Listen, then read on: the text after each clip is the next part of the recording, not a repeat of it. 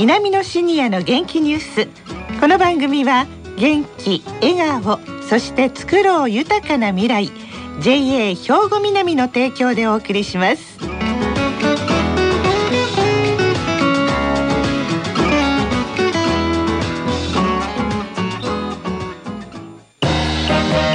皆様の元気生活を応援する JA 兵庫南。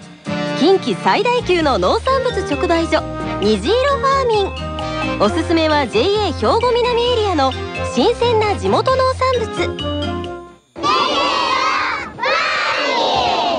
皆さんおはようございます。藤原まさです。南のシニアの元気ニュースの特別企画悠々シニアの元気ニュースの時間です。え先週と今週は兵庫県稲美野学園の姉妹校でもある辰野市にある悠々学園の学生さんが企画した番組悠々シニアの元気ニュースお伝えしています。さあそれでは自己紹介からお願いします。おはようございます。佐藤道明です。68歳です。田中俊夫です。66歳です。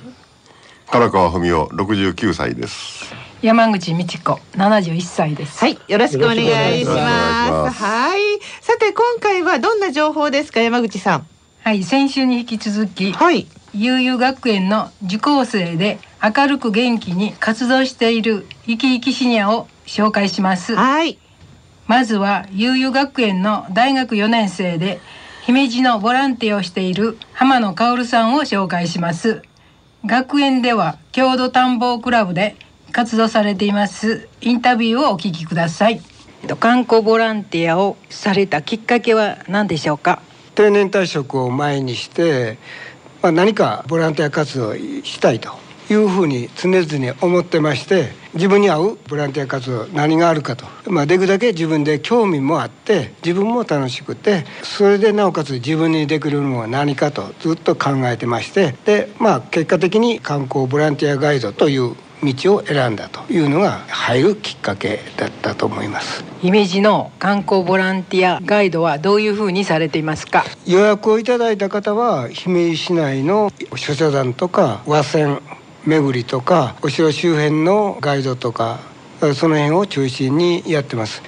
最近変わったのでは姫路モノレール以降を姫路市と一緒になってガイドを実施したいうのがあります。まあ、これはもう今後どうするかいう問題も兼ねて非常に我々も難しい課題にぶち当たってるんですけどもとりあえずやってみようということで実施しました。姫路城この前一緒に見学に行ったんですけども普通バスガイドさん姫路城のガイドさんが説明されるよりも全然違うところを教えてもらったんですけどああいうのはどこで見つけられるんですか？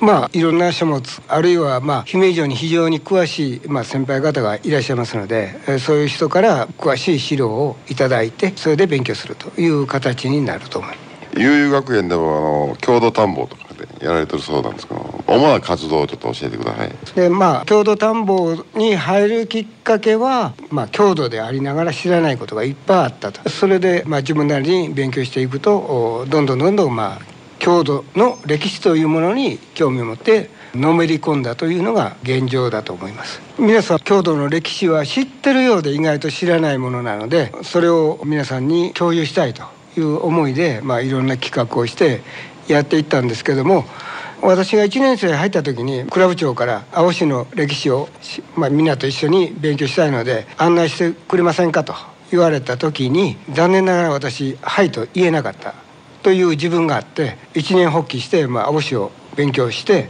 翌年、まあ、案内するというふうになったんですけどもそういうことから順次、まあ、郷土の歴史を皆さんに私自身が知らなかったのでそれを私がまず持って勉強してで皆さんにも同じように共有したいということで今までいろんなところに多分行ってきたと思うんですけども。悠々学園に来られたですね。学ばれたこととか感じたことをちょっと教えてください。まああのクラブとして共同田んぼクラブに入ってるんですけども、まあ、クラブ長もさせていただいた時にクラブのメンバーをいろんなところにまあ一緒に訪れることになったんですけども。逆に言えばそれによって歴史文化により一層興味を持った。だからここへ来たことによって今まであまり知らなかったことも多くその後勉強する結果になってるのでそういう意味で言うと歴史を通じた観光というものにつながっている。だからそれは言えるかもわからないへえそうか。観光ボランティアでガイドされてるんですね。で最近は外国の方もすごいでしょ？姫路南道はね。ね大変だと思います。お話聞かれた感想いかがですか？唐川さん姫路のお城の外回りのええ。門とかあ堀とかいろいろあるんですけどもそこら辺のところを我々は気づかなかったところをなんかこまめに回られておる。ええ。非常に感銘を覚えた。ねえ、そうですよね。知らなかった姫路城を教えてもらえるっていうのはちょっと興味が出てきますもんね、はい。山口さんはいかがですか？あの門にね大きなね石が積んであるんですよ。はい。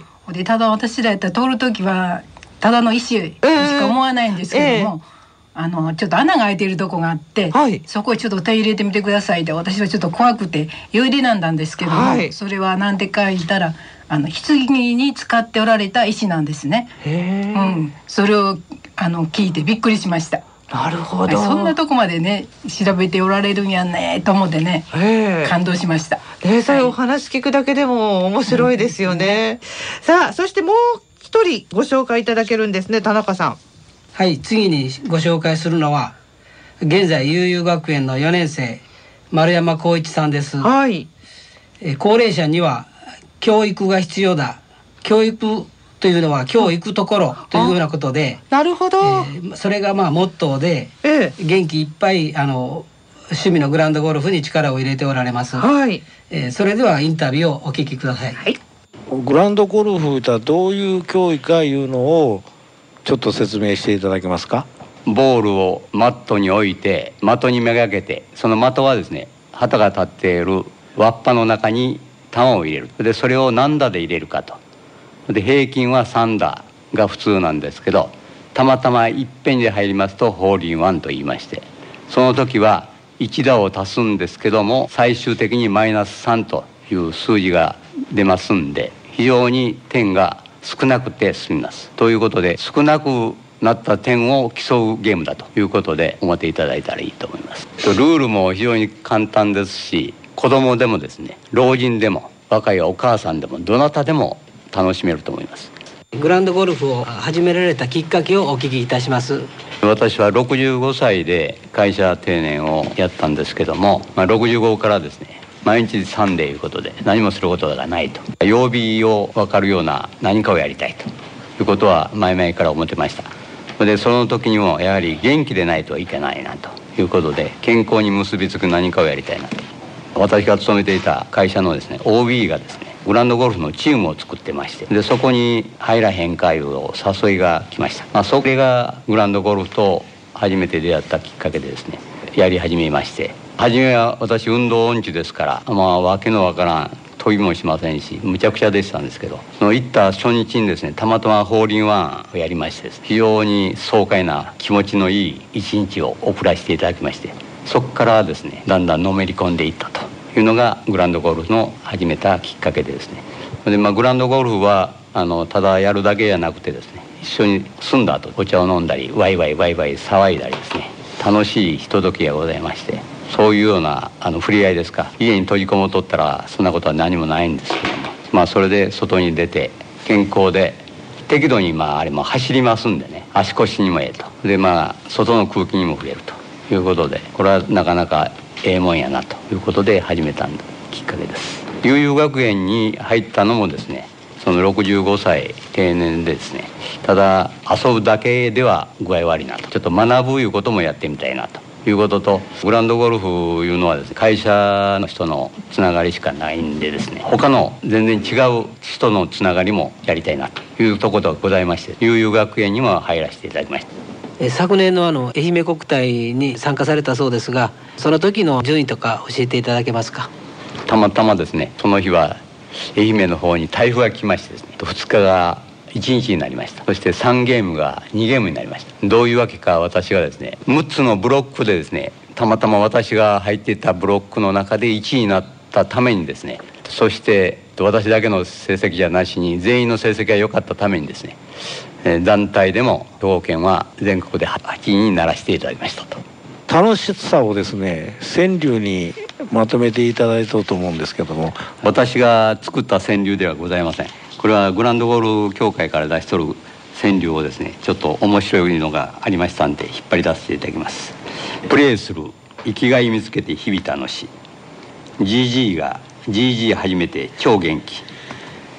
すごいですよね。国体で兵庫県8位に導いたというすごい方なんですね。さあお話聞いていかがですか？佐藤さん。いや全くすごいと思います。ねまあそれよりも増して、はい。グランドゴルフを機会にしてですねいろんな人と触れ合ってその中で自分の競技が上手くなる、うん。そういったことをこう日々練習の中でですね目標を持ってやられているところがですねはい。非常に感銘を受けますね。そうですね。パワフルに行動されている方今日はお二人ご紹介いただきました。さて皆さんラジオの制作というかラジオで放送するっていうことを経験されていかがでしたか？まず佐藤さん。あの今日初めてスタジオに入らせていただいてですね、ええ。あの今まではまあプレゼンなんかは自分でやったことありましたですけども、はいインタビュアーになれたということはですね、ええ。一生の思い出になりました。ありがとうございました。よかったです。インタビューすごいお上手でしたよ。はい。えそして田中さんいかがでしたか？はい。15年以上前にね、ええ。あの藤原さんのラジオ番組聞かせていただいて ありがとうございます。でまああの釣りの話もね、はい。しょっちゅうされてたと思うんですが、ええ。あのその当時はあの通勤の途中にねはい。聞いてたんですけど、あまさかこのようにねあのラジオ関西に寄していただいて、うん。あのラジオ番組を撮らせていただけるっていうようなこと本当に あの夢のようです。え。えありがとうございます。いえとんでもないです。はいありがとうございます。そして唐川さん。はいあのーテレビでは23回あるんですけれども、はい。ラジオは初めてで声だけで3名の方々の人生論いうんですか、そういうのも引き出すにどうしたらいいんかということで非常に分かりにくかったんですけども、はい。あの皆さんの手助けサポートで、はい。うまいことあの引き出せたかなというよううなん。気は若干しております。はい。完璧でした。はい。はい。花丸です。花丸ですはい。えそして最後に山口さん。はい。もう緊張のばっかりが続いて、うん。でも冷たくなってね、何を言うていいかわからんような状態の中で、ええ。は い申し訳ないと思いますけども、ええ。もう4年生で卒業なんですよね、はい。だからもうその一生の思い出にのなったと思います。はい、はい。はい、でも本当皆さんありがとうございました。ありがとうございまありがとうございました。皆様の元気生活を応援する JA 兵庫南。